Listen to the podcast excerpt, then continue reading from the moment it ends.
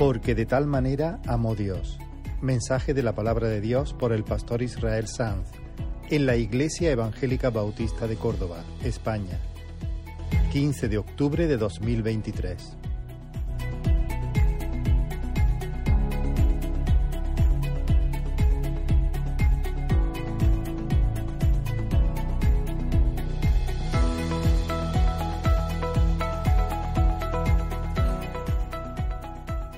Gloria al Señor. Quiero predicar en el mismo sentir que solía hacerlo un hermano nuestro que vivió hace varios siglos, el pastor John Bunyan, autor de uno de los libros más leídos y traducidos, el autor de, del Progreso del Peregrino. John Bunyan dijo, cuando predicaba, realmente sentía dolores de parto para que naciesen hijos para Dios. Si no había fruto, yo no le daba importancia a ninguna alabanza que pudiera recibir por mis esfuerzos. Habiendo fruto, no me importaba oposición alguna. Y eso es lo que queremos, que el Señor se valga de, de este mensaje, de este servicio, para que nazcan hijos para Dios. La ocasión es solemne. Somos criaturas al borde del abismo de la eternidad y no estamos jugando. Eh, así que espero que el Señor ponga en nuestros corazones, ambiente en nuestros corazones, con ese peso de solemnidad para escuchar la palabra del Señor, eh, para acoger la palabra del Señor con fe y también para, para pujar. Con la fe para que otros nazcan para el Señor.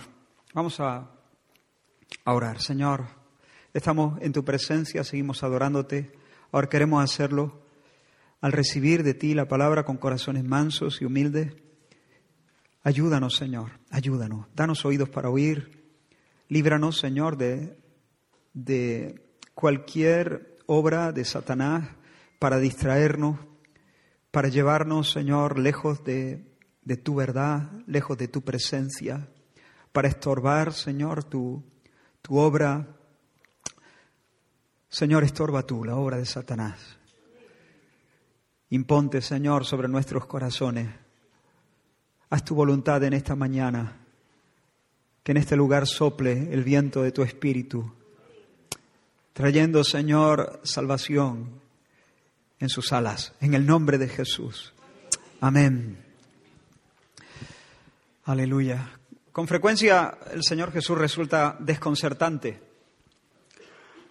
Y acercarse a Jesús es asumir el riesgo de que Él ponga boca abajo nuestros presupuestos y que haga añicos los pilares sagrados sobre los que descansa nuestra vida. Y eso fue lo que le ocurrió a Nicodemo esta la tercera semana que consideramos esta conversación entre Jesús y Nicodemo. En aquellos días, lo hemos estado hablando, en aquellos días muchos, viendo los milagros que el Señor hacía, creyeron en el nombre de Jesús, pero la Escritura dice que Jesús no se fiaba de ellos, porque hay una fe de fiar y hay una fe que no es de fiar.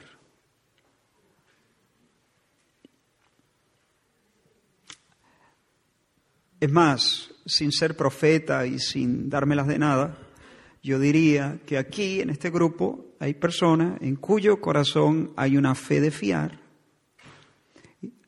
y el Señor te tiene por fiel. Y hay en algunos corazones una fe que no es de fiar y el Señor no te tiene por fiel. No se fía de ti. La fe de fiar, la fe auténtica, la fe salvadora, es una fe que nace en un corazón transformado. Pero aquella que brota de un corazón que no ha sido transfigurado, que no ha sido radicalmente cambiado, sino simplemente barnizado con una capita de religión, esa fe es una fe que termina siendo falsa, superficial, una fe bastarda, una fe de un, de un día, que tarde o temprano se va a desvanecer como se desvanece una bengala. Dijimos que los hombres por naturaleza nacen legalmente culpables y moralmente corruptos. culpables y con un corazón ensimismado, con un corazón indefectiblemente egoísta. Y además, nacen bajo el imperio de Satanás y nacen bajo el desagrado de Dios. Y existe un tipo de fe que puede nacer de un corazón así. Hay un tipo de fe que puede brotar de un corazón egoísta, pero será siempre una fe tramposa. Una fe que se sirve de Jesús. No que adora a Jesús, sino que se sirve del Señor para adelantar en sus propios proyectos y en sus propios programas. Hermano Nicodemo había dedicado toda su vida a la fe. Él vivía en los textos de la Escritura. Él vivía en oración, él vivía en ayunos, cumplía escrupulosamente las tradiciones de los ancianos. Él, entre los suyos, era el hombre de Dios, el orgullo de sus padres. Y conmocionado por los milagros que el Señor estaba haciendo durante la fiesta de la Pascua en Jerusalén, se acerca a Jesús, se entrevista con él en medio de la noche y le llama maestro y reconoce que el cielo le respalda. Nadie puede hacer las cosas que, que tú estás haciendo a menos que el cielo lo respalde. Y Nicodemo se acerca esperando que ese joven de Nazaret le enseñe mejor el camino de Dios. Le enseñe mejor el camino de Dios, pero Jesús lo descoloca. Lo deja en shock cuando le, viene a decir, Nicodemo, tú no necesitas aprender una lección, tú necesitas empezar todo de nuevo.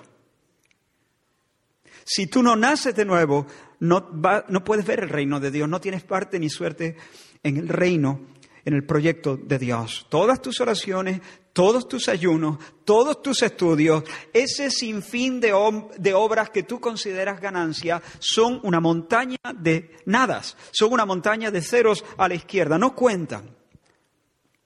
Y además, Nicodemo, escúchame bien, esta transformación radical, esencial, esta transformación profunda, no es algo que tú puedas conquistar.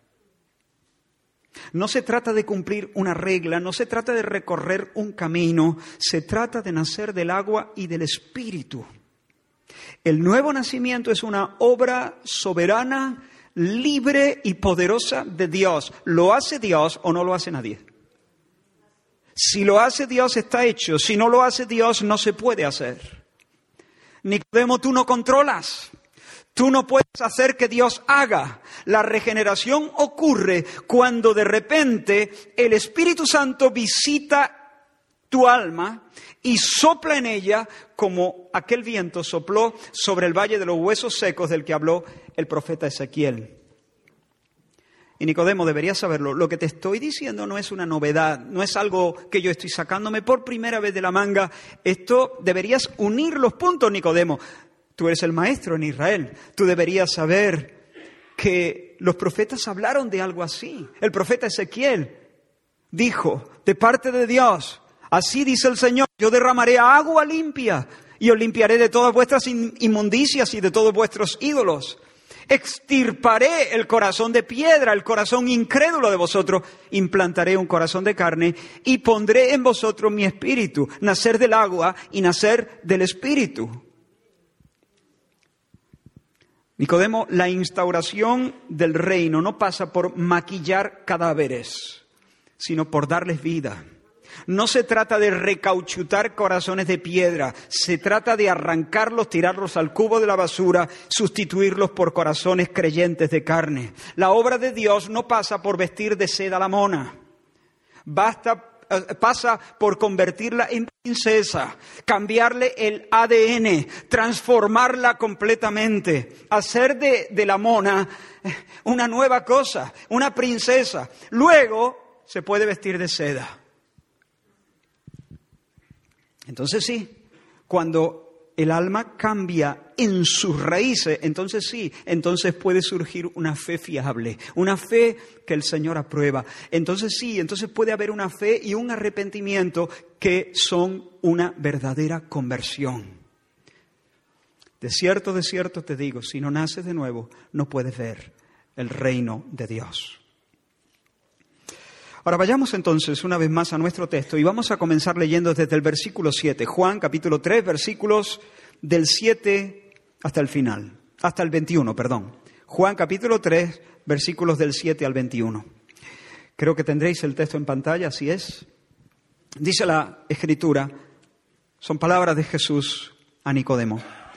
No te maravilles de que te dije os es necesario nacer de nuevo. El viento sopla de donde quiere y oye su sonido, mas ni sabes de dónde viene ni a dónde va.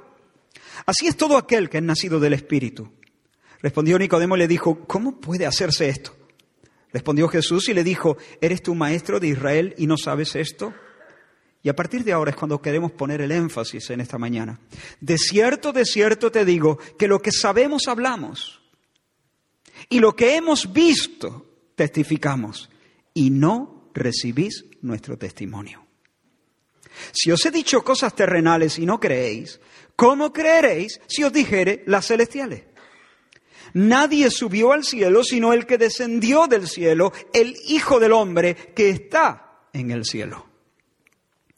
Y como Moisés levantó la serpiente en el desierto, así es necesario que el Hijo del Hombre sea levantado para que todo aquel que en él cree no se pierda, mas tenga vida eterna. Porque de tal manera amó Dios al mundo, que ha dado a su Hijo unigénito, para que todo aquel que en él cree no se pierda, mas tenga vida eterna. Porque no envió Dios a su Hijo al mundo para condenar al mundo, sino para que el mundo sea salvo por él. El que en él cree no es condenado. Pero el que no cree ya ha sido condenado, porque no ha creído en el nombre del unigénito Hijo de Dios. Y esta es la condenación, que la luz vino al mundo y los hombres amaron más las tinieblas que la luz, porque sus obras eran malas. Porque todo aquel que hace lo malo aborrece la luz y no viene a la luz para que sus obras no sean reprendidas. Mas el que practica la verdad viene a la luz para que sea manifiesto que sus obras son hechas en Dios. Necesitan nacer de nuevo, le dice Jesús. Y Nicodemo está luchando, está luchando ese hombre. No logra asimilar lo que el Señor Jesús le está diciendo. ¿Y qué hace el Señor? Bueno, creo que lo que el Señor hace es atacarlo de una manera muy contundente. El Señor arremete con todo el cariño del mundo, pero arremete contra, contra él de manera muy clara, de manera muy directa. El, el Señor lo que va a hacer es propinarle un hachazo al centro de su orgullo de fariseo. Escucha de nuevo. De cierto, de cierto te digo que lo que sabemos hablamos y lo que hemos visto testificamos y no recibí nuestro testimonio. Si os he dicho cosas terrenales y no creéis, ¿cómo creeréis si os dijere las celestiales? Nadie subió al cielo, sino el que descendió del cielo, el Hijo del Hombre que está en el cielo. En otras palabras, voy a intentar poner esta conversación en mis palabras, pero juzgad vosotros, porque entiendo que se ajusta a lo que el Señor está eh, diciéndole a este hombre, Nicodemo, vamos a ver, nadie ha subido al cielo, no hay nadie que se haya sentado allí con Dios para trazar el plan de los siglos. Nicodemo, nadie, ningún hombre ha, estado en, ha entrado en los consejos divinos y ha regresado de allí para contarlo lo que se cuece en el cielo. Como dice Isaías, ¿quién puede decir que ha entendido el pensamiento de Dios? Isaías 40:13. ¿Quién ha entrado? ¿Quién ha penetrado en la mente de Dios? ¿Quién le ha servido a Dios de consejero? Respuesta. Nadie. Ningún hombre puede ponerse delante de sus semejantes y decir, señores, yo estaba allí, yo sé de lo que hablo, yo, yo estaba presente cuando el Señor trazó sus, sus consejos soberanos, el decreto para las edades, eh, cuando Él fijó la naturaleza y el propósito de las cosas y trazó sus caminos sempiternos. Yo estaba allí, me senté con Él, lo hicimos juntos de hecho. Nadie puede decir, yo soy testigo de estas cosas. Nadie, excepto, excepto el que descendió del cielo. Nadie ha subido al cielo, sino el que descendió del cielo. Y por cuanto descendió del cielo, por cuanto es celestial, aunque ha descendido del cielo, sigue estando en el cielo. Porque por cuanto es celestial, es Dios, es el Dios que dice por boca del profeta Jeremías, ¿se ocultará alguno, dice el Señor, en escondrijos para que yo no lo vea? ¿No lleno yo, dice el Señor, el cielo y la tierra? Así que descendió del cielo, pero como es celestial, como Él es Dios, Él sigue llenando el cielo y la tierra. El que descendió del cielo y que está en el cielo. ¿Descendió o está? Las dos cosas, porque Él es el Dios que todo lo llena. Nicodemo, en otras palabras, solo hay uno que conoce el cielo y conoce todos los misterios, el Hijo del Hombre. Ahora, algunos se confunden con esta expresión, el Hijo del Hombre. Piensan que cuando la Biblia habla de Jesús como el Hijo de Dios, hacen referencia a su deidad. Y piensan bien, es así. Y piensan que cuando la Biblia habla de Jesús como el Hijo del Hombre, hace referencia a su humanidad. Y en cierto sentido sí, pero no del todo. El Hijo del Hombre es una expresión muy conocida para los, los que escuchaban eh, a Jesús hablar en estas palabras. Nicodemo sabía exactamente a qué se refería Jesús cuando hablaba del Hijo del Hombre. En el primer año del rey Belsasar, el profeta Daniel vio en sueños, tuvo un sueño muy raro, muy extraño, y él vio en su sueño cuatro bestias salir del caos de las aguas. Del mare magnum de las aguas vio cuatro bestias que representaban a los cuatro grandes imperios mundiales. Y de esos, de esos imperios salió finalmente el anticristo, representado por un cuerno que hablaba blasfemias contra Dios. Pero cuando parecía que ese inicuo, ese archienemigo de Dios iba a ser el gobernador definitivo de la tierra, la escena en el sueño de Daniel cambió completamente y aparece un trono y aparece el anciano de días, Dios, representado, nombrado en ese sueño como el anciano de días, y entonces los enemigos de Dios son fulminados como una polilla que cae al fuego. El anciano de días se sienta como juez, se abren los libros. Y en ese momento se consuma el fin de las bestias, el fin de la infamia, el fin de la estupidez, el fin de la violencia, el fin de la rebelión. Y enseguida aparece en la escena uno como un hijo de hombre, dice Daniel. Vi como un hijo de hombre, el hijo del hombre. Y aunque es hombre, Daniel lo vio viniendo de, de arriba. Venía de las nubes, es hombre, pero es un hombre celestial. Es hombre, pero es, es hombre divino, porque tiene un origen divino, viene de arriba. No ha salido del mar, no ha salido de la tierra tampoco, viene de las nubes. Y entonces es conducido hacia el anciano de días y dice Daniel, y le fue dado dominio, gloria y reino para que todos los pueblos le sirvieran. Su dominio es dominio eterno que nunca pasará y su reino uno que no tendrá fin el Hijo del Hombre, el Rey definitivo, el hombre celestial, el hombre de arriba, el hombre Dios, nacido de mujer pero venido del cielo, Él sí conoce la mente de Dios, Él sí conoce las cosas que se cuecen en el cielo, porque Él sí estaba allí cuando Dios trazó todos sus planes antes de crear las cosas. Nicodemo, tú has escuchado rumores yo te estoy hablando de lo que sé. Yo te hablo de lo que he visto y de lo que he oído. Yo estaba allí, Nicodemo. Yo estaba allí. Yo soy el Hijo del Hombre, yo soy el enviado, yo soy el hombre descendido de arriba. Por lo tanto, Nicodemo, nuestra enseñanza, y aquí creo que Jesús habla en plural, no estoy seguro de esto, pero creo que habla en plural, incluyendo a los discípulos que ya han empezado a participar de las cosas de Dios. Pero puesto que yo vengo de arriba, puesto que yo sé de lo que hablo, nuestra enseñanza es digna de crédito. Lo que hablamos no es mera especulación, lo que hablamos no es un simple alegato en defensa de la verdad, lo que hablamos es un testimonio hay una diferencia entre un alegato y un testimonio, ¿a que sí? En un alegato, el abogado defiende una causa, pero el testigo habla con otro peso, ¿a que sí? Cuando habla el testigo, es otra cosa, porque Él estaba allí, Él vio, Él escuchó, Él palpó, Él está allí, habla con el peso de su experiencia personal. Pues bien, Timoteo, nuestra enseñanza no es un alegato, no es especulación, nuestra enseñanza es testimonio. Yo estaba allí. Por lo tanto, mi palabra es palabra fiel y digna de ser recibida por todos, como diría Pablo, porque yo soy el testigo de Jehová, por así decirlo. Yo soy el testigo fiel y verdadero, lo llama el Apocalipsis, el testigo fiel y verdadero. Yo soy la voz autorizada, yo soy la voz definitiva, yo soy la palabra encarnada, yo soy el verbo de Dios, yo soy la verdad en persona, la verdad en carne y hueso, yo soy. Y ahora mira lo que va a decir Jesús. El problema, la tragedia, Nicodemo, es que no me creéis. No me creéis. No recibís nuestro testimonio.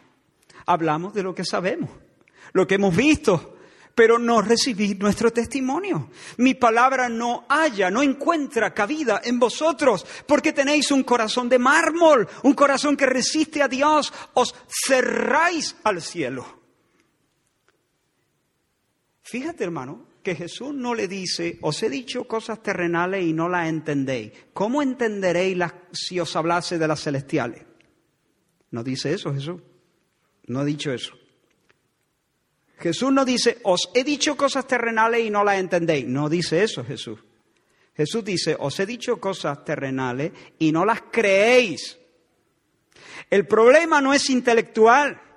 El problema no es que no entiendan, el problema no es que Nicodemo y sus compañeros religiosos no tengan la categoría para entender esos misterios divinos. El problema es que le cierran la puerta en la cara a Dios. No lo creen, lo tienen por mentiroso. ¿Entiende? No estáis rechazando mi enseñanza. Una por una incapacidad intelectual. Es que no queréis confiaros a ella, no queréis creer. Y si os he ofrecido algo de luz y me habéis cerrado la puerta en la cara, si con cuatro verdades que os he dicho, usando cosas terrenales, habéis mostrado toda la fealdad de vuestra incredulidad, ¿qué pensáis que haréis si sigo desplegando delante de vosotros los misterios celestiales? Si os hablo de cosas terrenales y me dices, va, ¿qué quieres? ¿Que siga hablando? ¿Que siga mostrándote glorias y misterios? ¿No sería como echar perla a los cerdos?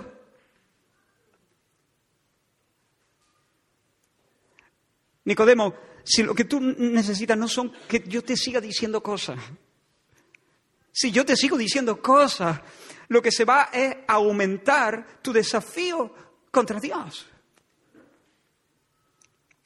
No, necesita más instrucción, necesita, de nuevo, un cambio de corazón, necesita que, que Dios te opere, que Dios te rehaga, que Dios te resetee, que Dios arranque el corazón de mármol que no cree y no cree y no cree y no se fía de Dios.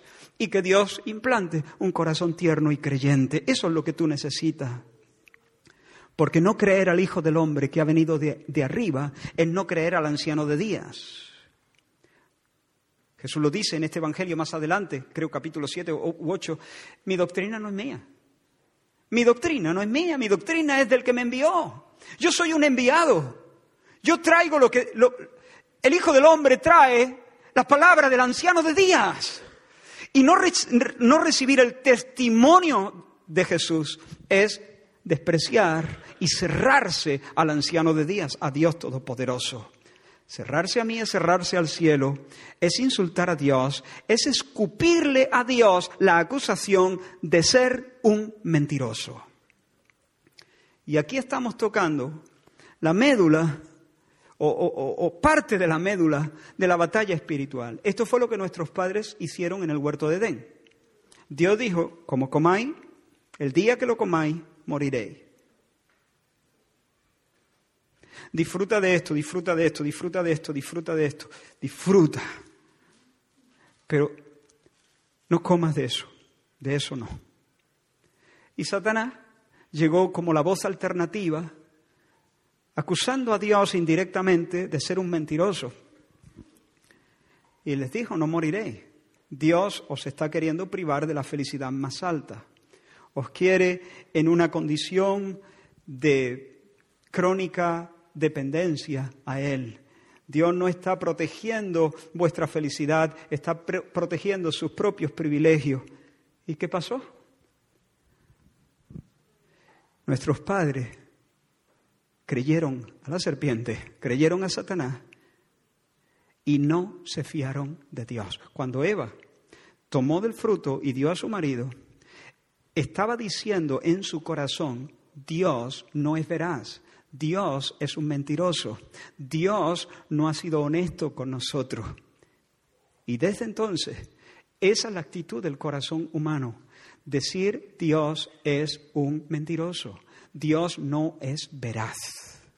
Y por lo tanto no le creo, no me fío, no descanso en Él, no le abro la puerta de mi corazón, no descanso sobre su consejo.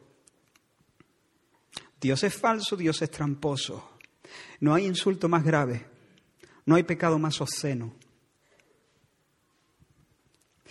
Nicodemo, yo soy el testigo fiel y verdadero y vosotros sois los que estáis blasfemando contra Dios al no aceptar mi testimonio. Así están las cosas. Pero mira cómo avanza Jesús. Pero Nicodemo, no hay otra forma. La salvación y la participación en el reino de los cielos pasa por la fe. Pasa por la fe. Dios lo ha dispuesto así. O los hombres confían de todo corazón en Dios y en mí, o los hombres serán condenados eternamente. No hay más. La salvación pasa por fiarse de Dios. Está muy bien que así sea, ¿sí o no? Porque desde el huerto no nos hemos fiado de Dios. Ahora Dios dice, o se fían de mí o perecen. Tenemos que vindicar a Dios. Hay que justificar a Dios. Tiene que llegar el momento en el que cada corazón diga, sea Dios veraz y todo hombre mentiroso.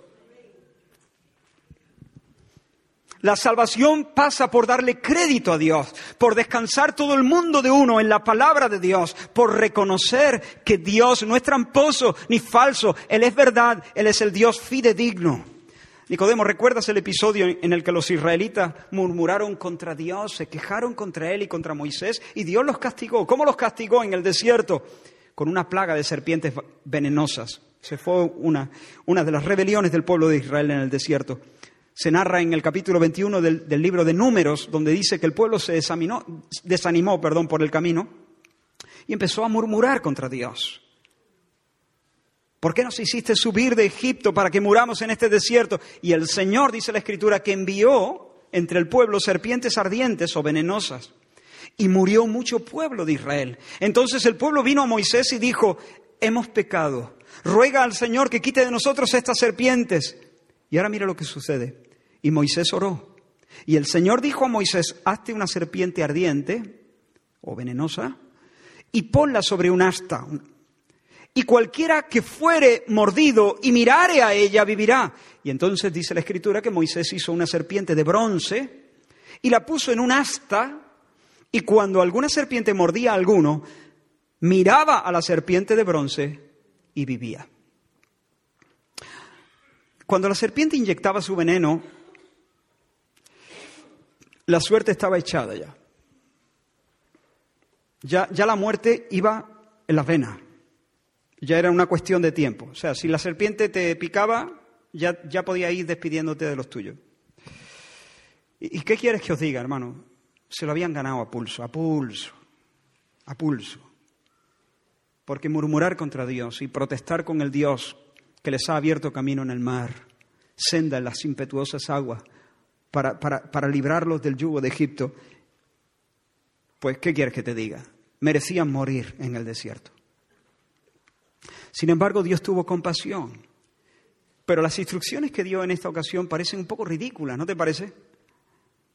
La predicación de Moisés, imagínate la predicación de ese hombre, la predicación de, Moisés para la mente natural era una locura. Esta era la predicación, mirad a la serpiente de bronce y vivid. Mirad a la serpiente de bronce levantada sobre un asta y vivid. Mirad y vivid. Pero Dios quiso salvar a los hebreos por la locura de la predicación. Por supuesto, no había poder alguno en la imagen de bronce. La salvación no descansaba sobre un rito. La, la salvación dependía de un lanzarse en fe sobre la palabra de Dios. Dios había hecho una promesa, tú la miras, yo te salvo. ¿Mirar qué? Una serpiente de bronce, venga. Tú la miras, yo te salvo. Empeño mi palabra, lo juro por mi nombre. ¿Entiendes? Cuando Dios habla, Él establece juramento irrevocable. Dios no cambia. Dios no, Dios no se burla de nosotros. Él no es hombre para que mienta, ni hijo de hombre para que se arrepienta. Si tú la miras, yo te sano. La salvación pasaba por un lanzarse en plancha sobre esa palabra, un tirarse sobre esa promesa de Dios, un confiarse a la fidelidad de Dios y a su poder para hacer exactamente aquello que había prometido hacer. La salvación pasaba por un volver a la fe, un decirse a sí mismo que Dios no es un mentiroso, ni es un tramposo, ni nos ha traído a este desierto para matarnos por la, por la, por la serpiente, sino que Dios es bueno, que Dios es fiel, que Dios es veraz, que Dios es verdadero, que Él ni miente, ni engaña ni decepciona. La salvación pasa, como decía una antigua canción, por una mirada de fe. Una mirada de fe al Dios fiel, al Dios fidedigno. Tal vez algunos en ese desierto intentaron esquivar la muerte haciéndose un torniquete, sajándose la herida, apretándola, mordiéndola, chupándola para intentar sacar el veneno afuera. Pero todo ese trajín desesperado era inútil. La salvación pasaba por donde pasaba, por la fe sencilla y sincera en el método extrañísimo que Dios había propuesto como antídoto. Pues Nicodemo, igual. Así como Moisés levantó la serpiente de bronce en el desierto, es necesario que el Hijo del Hombre, de nuevo esa palabra, el Hijo del Hombre, el emperador soberano, el hombre celestial, es necesario que el Hijo del Hombre sea alzado, sea levantado, para que todo aquel que en Él cree no se pierda, sino que tenga vida eterna. Y en el versículo 17 dice, porque no envió Dios a su Hijo al mundo para condenar al mundo, sino para que el mundo sea salvo por Él. El que en Él cree en el Hijo del Hombre, en el Hijo de Dios, no es condenado, pero el que no cree ya ha sido condenado porque no ha creído en el nombre del unigénito Hijo de Dios. Nicodemo, escucha, el Hijo del Hombre, el Rey inmortal, el que definitivamente establece el proyecto divino, el reino de Dios, ha de ser levantado sobre un madero, igual que aquella serpiente de bronce. Y te digo una cosa, el veneno ya está corriendo por las venas de todo ser, de todo, de todo hombre y de toda mujer. Dios no envió a su Hijo único para condenar al mundo. ¿Por qué? Porque el mundo ya está condenado. Porque el veneno ya está en la sangre de todo. Porque la serpiente ya os ha picado a todos. No hay justo ni a uno, no hay quien haga lo bueno. No hay quien busque a Dios. Todos han blasfemado en este desierto. Todos merecen morir. La muerte ya está, la condenación ya está. Dios no ha enviado a su Hijo para condenar. De hecho, el que no cree ya está condenado. No es que va a ser condenado, es que ya está. Es cuestión de tiempo. Está sentenciado, la suerte está echada. Pero Dios sí ha enviado a su Hijo para salvar al mundo. El Hijo es el Hijo antídoto. Pero Nicodemo, hay que creer en Él. No hay más. Hay que abrazarle como el sacerdote que nos reconcilia con Dios y nos conduce a Dios. Hay que abrazarle como el rey que nos trae por fin el buen gobierno y la buena vida. Hay que abrazarse a Él como el profeta que trae la luz y nos dice la verdad acerca de todas las cosas. No hay esperanza para el que no cree.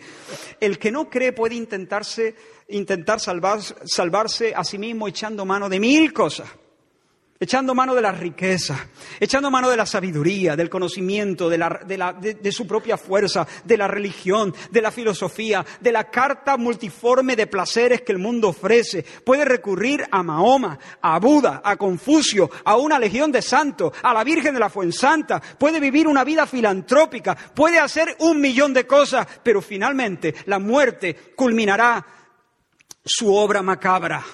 Está condenado y estará condenado por los siglos sin fin. Hay que creer en el Hijo. Y yo te digo a ti en esta mañana, quien quiera que sea, no hay más, no hay otra forma. No hay otra forma. Pero quien crea, quien crea se salvará, quien crea beberá de la copa de Dios, quien crea comerá de la, de la mesa de Dios, quien crea no morirá, sino que vivirá y contará las obras del Señor. No morirá, sino que vivirá y celebrará las hazañas del Señor con cántico de liberación, con cántico de victoria y de sanidad por los siglos sin fin. En otras palabras, el que cree tendrá vida eterna. Recapitulo en este punto. Nicodemo, mi palabra es fiel. Yo hablo de lo que sé porque yo soy el testigo fiel. Yo estaba allí, Nicodemo, yo estaba allí, yo he descendido de arriba, yo conozco lo que se cuece en el cielo, porque soy el Dios humanado, que habiendo descendido sigo estando en el cielo. Pero vosotros no recibí mi testimonio, ahí está el tema. Y no es porque vuestra mente no dé, es porque vuestro corazón es duro como una piedra. No queréis fiaros de Dios, no queréis echar todo vuestro mundo sobre Dios, no le dais crédito. Os dais crédito a vosotros mismos, confiáis en vuestro razonamiento, pero no confiáis en la palabra del Señor. Tratáis a Dios de mentiroso, ese es el tema. Tratáis a Dios de mentiroso. Como dice el apóstol Juan, el que no cree a Dios le tiene por mentiroso. Pero Nicodemo, abre bien la oreja, no hay otra forma de ser salvo. Si tú quieres conocer el reino de Dios, tú tienes que creer de todo corazón en el Hijo que Dios ha enviado. Tú tienes que apartar de ti, tenés que apartar de vosotros mismos la vista y anclarla solo, únicamente en el Cristo de Dios, el Hijo del hombre alzado. Porque en ningún otro hay salvación, dice eh, la palabra del Señor en Hechos 4, en ningún otro hay salvación porque no hay otro nombre bajo el cielo dado a los hombres en que podamos ser salvos. No hay otro nombre, otra filosofía, otra religión. No hay solo Cristo y Cristo solo. Pero esta fe salvadora, y ahora atento, no os perdáis ahora, esta fe salvadora, esa fe que se exige de cualquier persona que vaya a experimentar la salvación, va en contra de todos los instintos pecaminosos del hombre. Y así llegamos al versículo 19. Dice, y esta es la condenación, que la luz vino al mundo y los hombres, ¿qué dice? Que dicen, amaron, amaron, amaron. Aquí, aquí ya no estamos hablando de, del entendimiento, aquí estamos hablando de la voluntad, la facultad del hombre por la que se prefiere y la que se ama. Dice, los hombres amaron más las tinieblas que la luz porque sus obras eran malas. Porque todo aquel que hace lo malo, ¿qué hace con la luz? Aborrece, odia la luz y no viene a la luz para que sus obras no sean reprendidas. El que practica la verdad sí viene a la luz para que sea manifiesto que sus obras son hechas en Dios. El que anda en verdad, el que practica la verdad, el que anda como Dios manda, no huye de la luz. Al contrario, la aprecia, acude a ella. No tiene miedo de que la luz exponga sus obras o, sus motivaciones, no tiene miedo. Quien vive en el Espíritu, ¿cuál es el fruto del Espíritu? Amor, gozo, paz, paciencia, benignidad, bondad, fidelidad, mansedumbre, templanza, fe o fidelidad, en el sentido de fidelidad. Eso es vivir en el Espíritu, eso es vivir como Dios manda. Y el apóstol Pablo dice, quien hace estas cosas, o sea, contra estas cosas, no hay ley. En otras palabras, no hay ninguna ley que prohíba estas cosas. No hay ninguna ley que vaya en contra de estas cosas. Es decir, eh, eh, no hay ningún... Vivir en paciencia, vivir en generosidad, vivir en bondad, vivir en mansedumbre no es delito. El que vive en estas cosas, el que vive en el Espíritu, el que practica la verdad, el que vive en amor, no le importa vivir a la luz del día. Es el que roba el que se esconde. Es el que traiciona el que se esconde. Es el que tiene una aventura, el que no quiere que le miren el móvil. ¿Entiende? Pero el que vive en amor, en gozo, en paciencia, en bondad, en fidelidad, contra estas cosas no hay ley.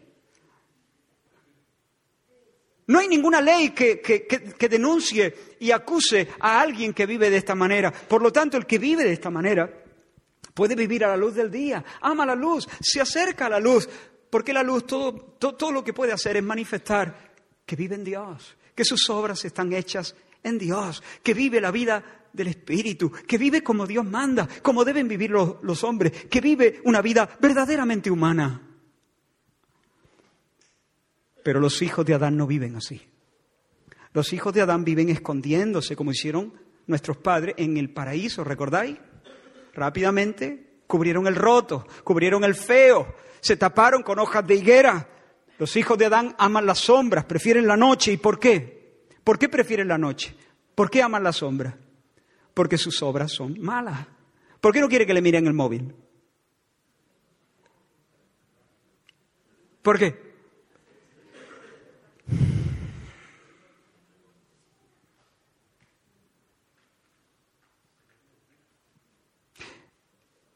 ¿Por qué tú no querrías ¿Por qué un hijo de Adán no querría que te hicieran un, test, tester, se llama, un vaciado de todos tus pensamientos en los últimos 20 años?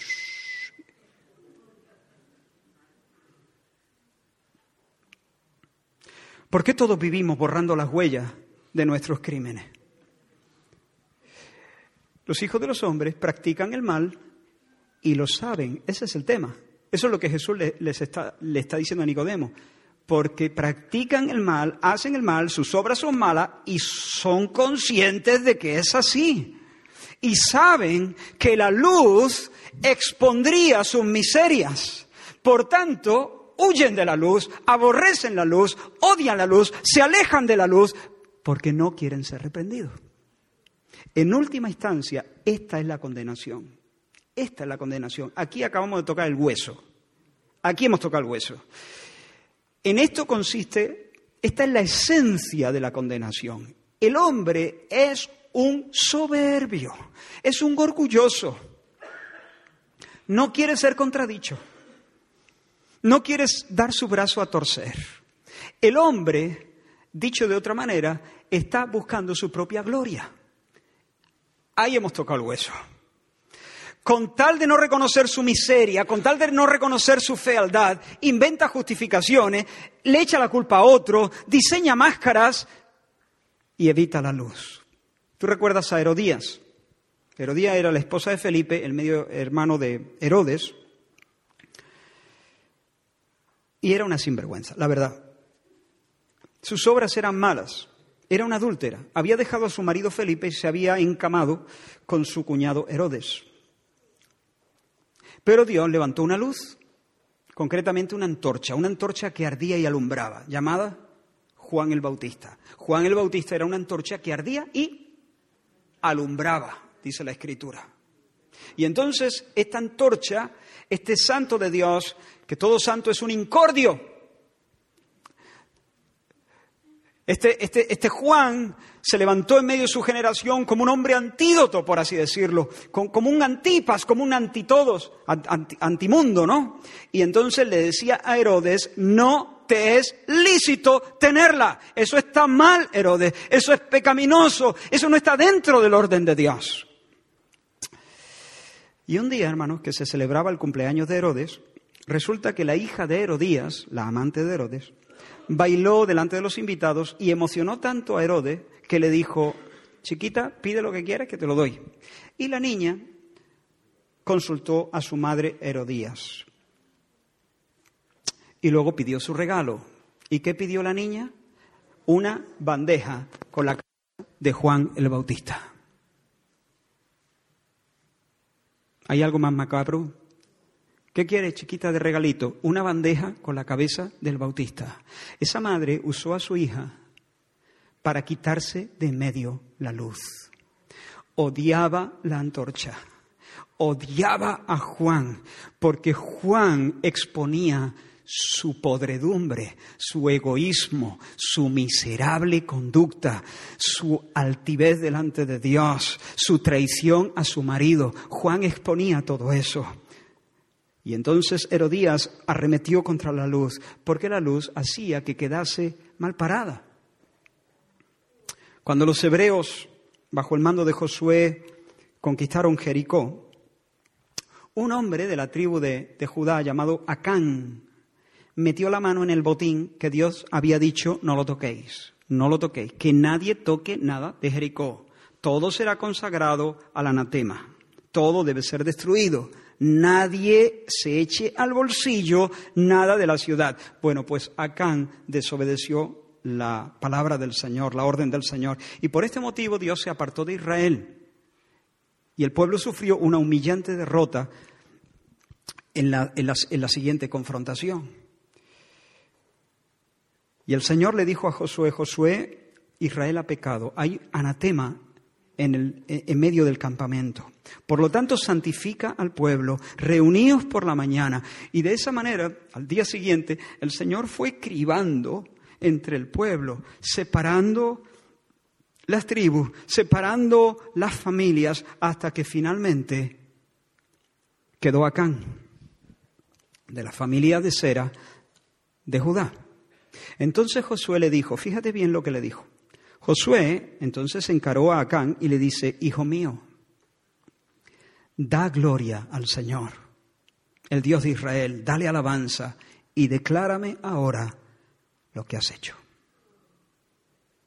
¿Te has dado cuenta de, cómo se lo dice? Da gloria a Dios y declárame lo que has hecho. Si Acán quería dar gloria a Dios, tenía que humillarse, tenía que reconocer su culpa, tenía que confesar su maldad. Lo contrario, excusarse, negar su pecado, decir yo, ¿cómo? ¿Qué? ¿Yo? ¿Cuándo? ¿Dónde? ¿Qué va? ¿Qué va? Decir eso, minimizarlo, amortiguarlo, ¿qué sería? Sería buscar su propia gloria. En lugar de dar gloria a Dios, buscar proteger su propio nombre, alzar y proteger su propia reputación, mirar por sí mismo. ¿Qué fue lo que hizo Herodías? Herodías, en lugar de dar gloria a Dios y reconocer su adulterio, luchó en defensa propia para defender su gloria vana y arremetió contra la luz. Esa es la condenación. Esa.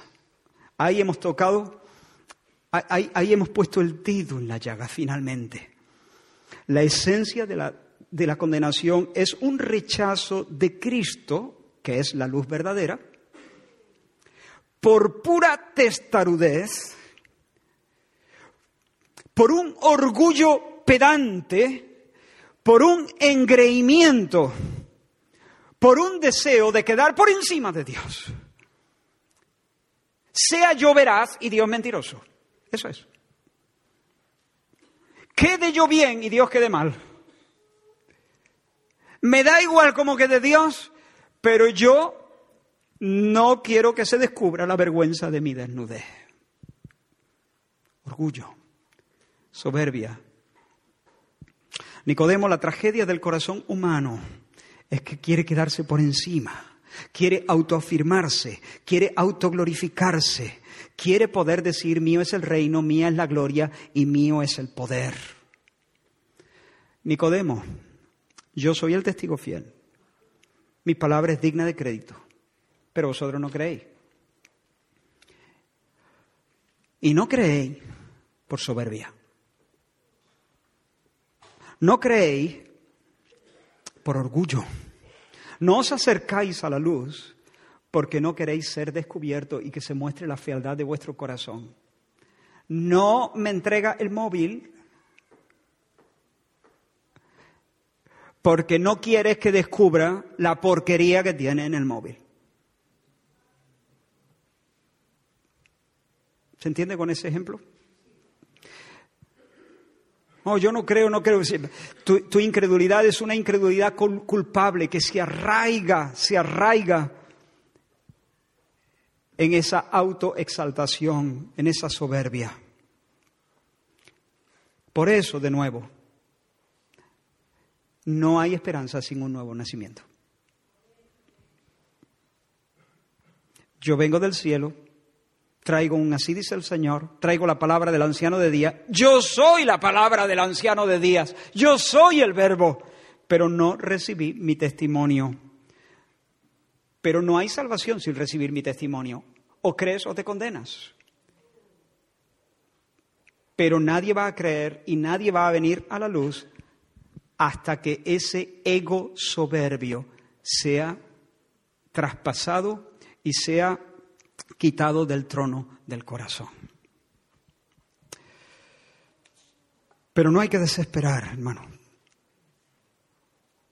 Creo que hay algunas personas que quizás están así, en este lugar, todavía diciendo, déjame que yo maneje el móvil, yo, yo, ¿cuándo? ¿Cómo?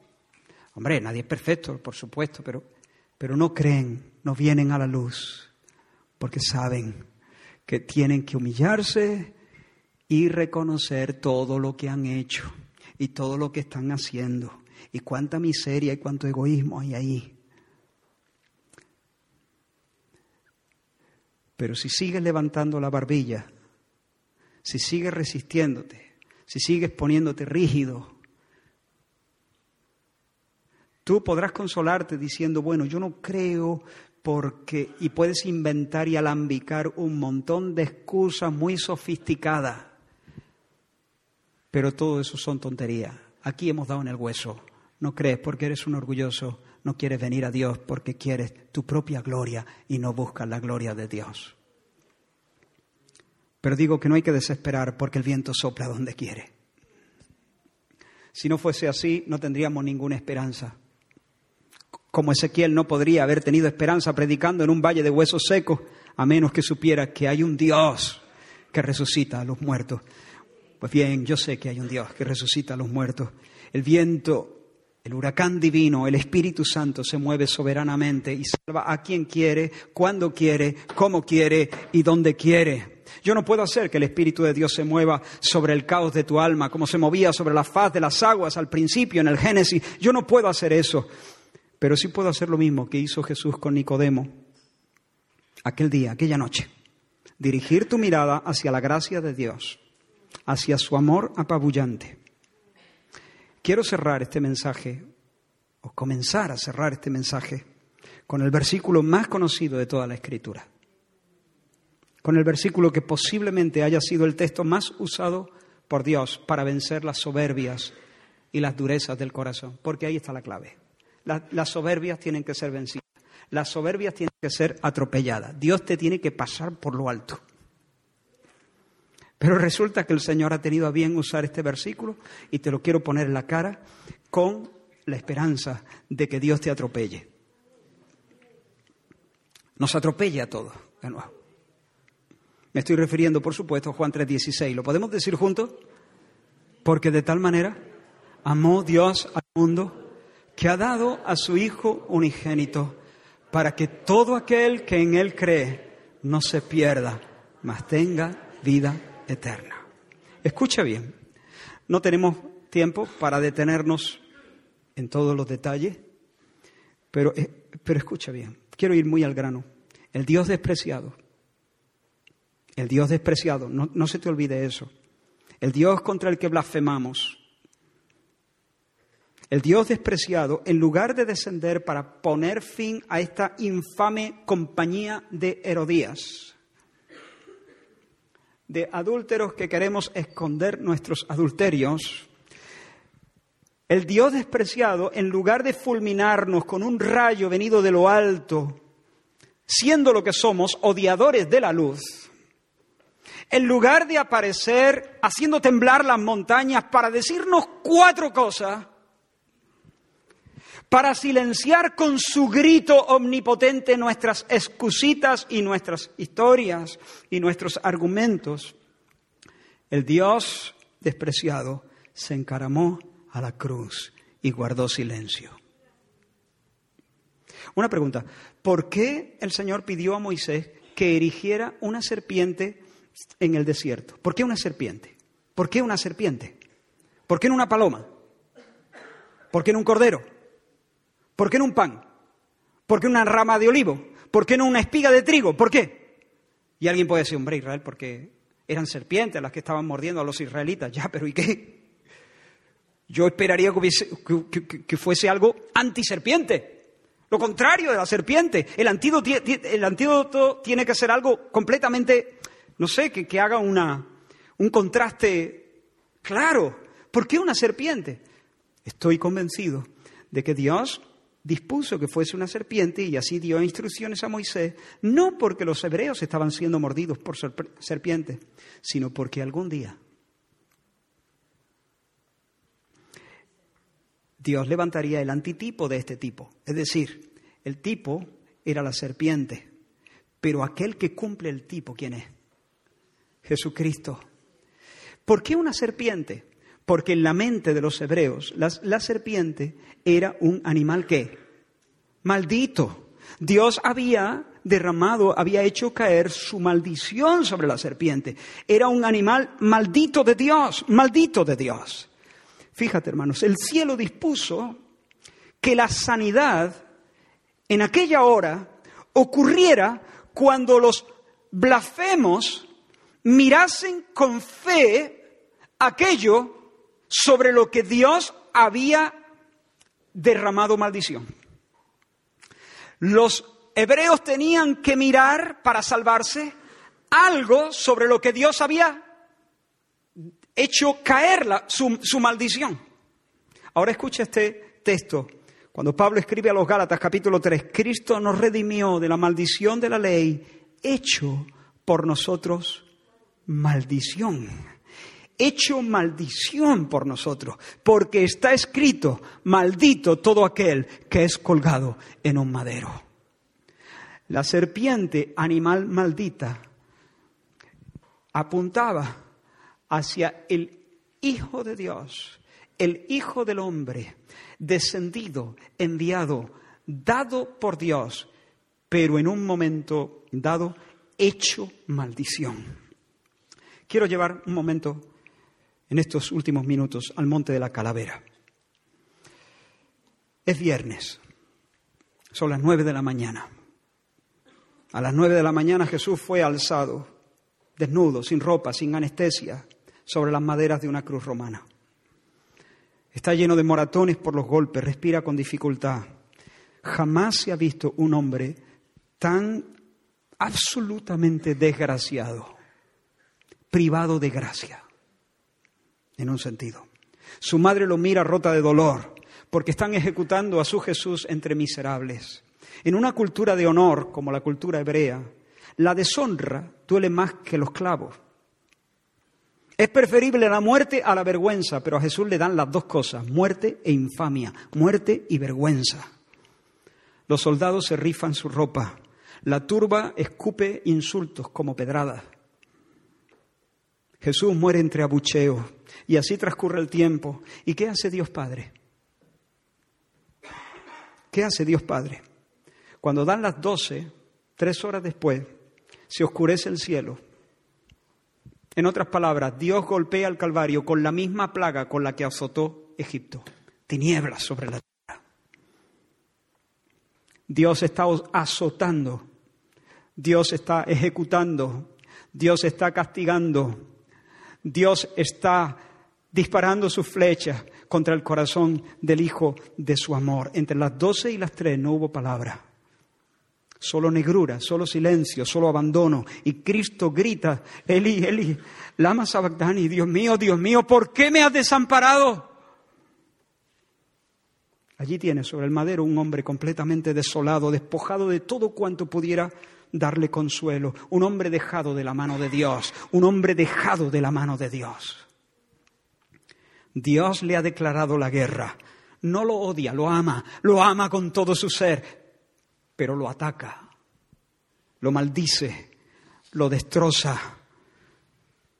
Y quiero que le miréis usando las palabras de Isaías, la profecía de Isaías, no hay parecer en él, ni hermosura. Le veremos, pero sin atractivo, despreciado y desechado entre los hombres, un varón de dolores, más adelante dice, escondimos de él el rostro, no lo estimamos, le tuvimos por azotado, le tuvimos por herido de Dios, le tuvimos por maldito de Dios. Pero él fue herido por nuestras rebeliones, molido por nuestros pecados. Todos nosotros nos descarriamos como ovejas, cada cual se apartó por su camino, pero el Señor cargó en él el pecado de todos nosotros.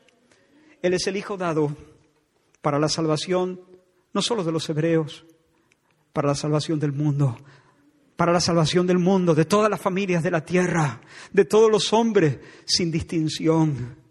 Él es el Hijo dado por el Padre amante para ser el portador de tu blasfemia. Toda la basura que puedes tener en el móvil de tu alma fue puesta sobre el Cordero de Dios, sobre tu sustituto, para que Él recibiera el castigo que te ganaste a pulso. Si no destroza tu soberbia, el Dios desnudo, no tengo más nada que decirte. Ya no sé qué decirte. Si el Dios desnudo no te atropella, si tú sigues diciendo, bueno, yo tan malo, yo, eh, a ver, a ver, bueno, si, si, Dios no discute. Dios encarama la cruz.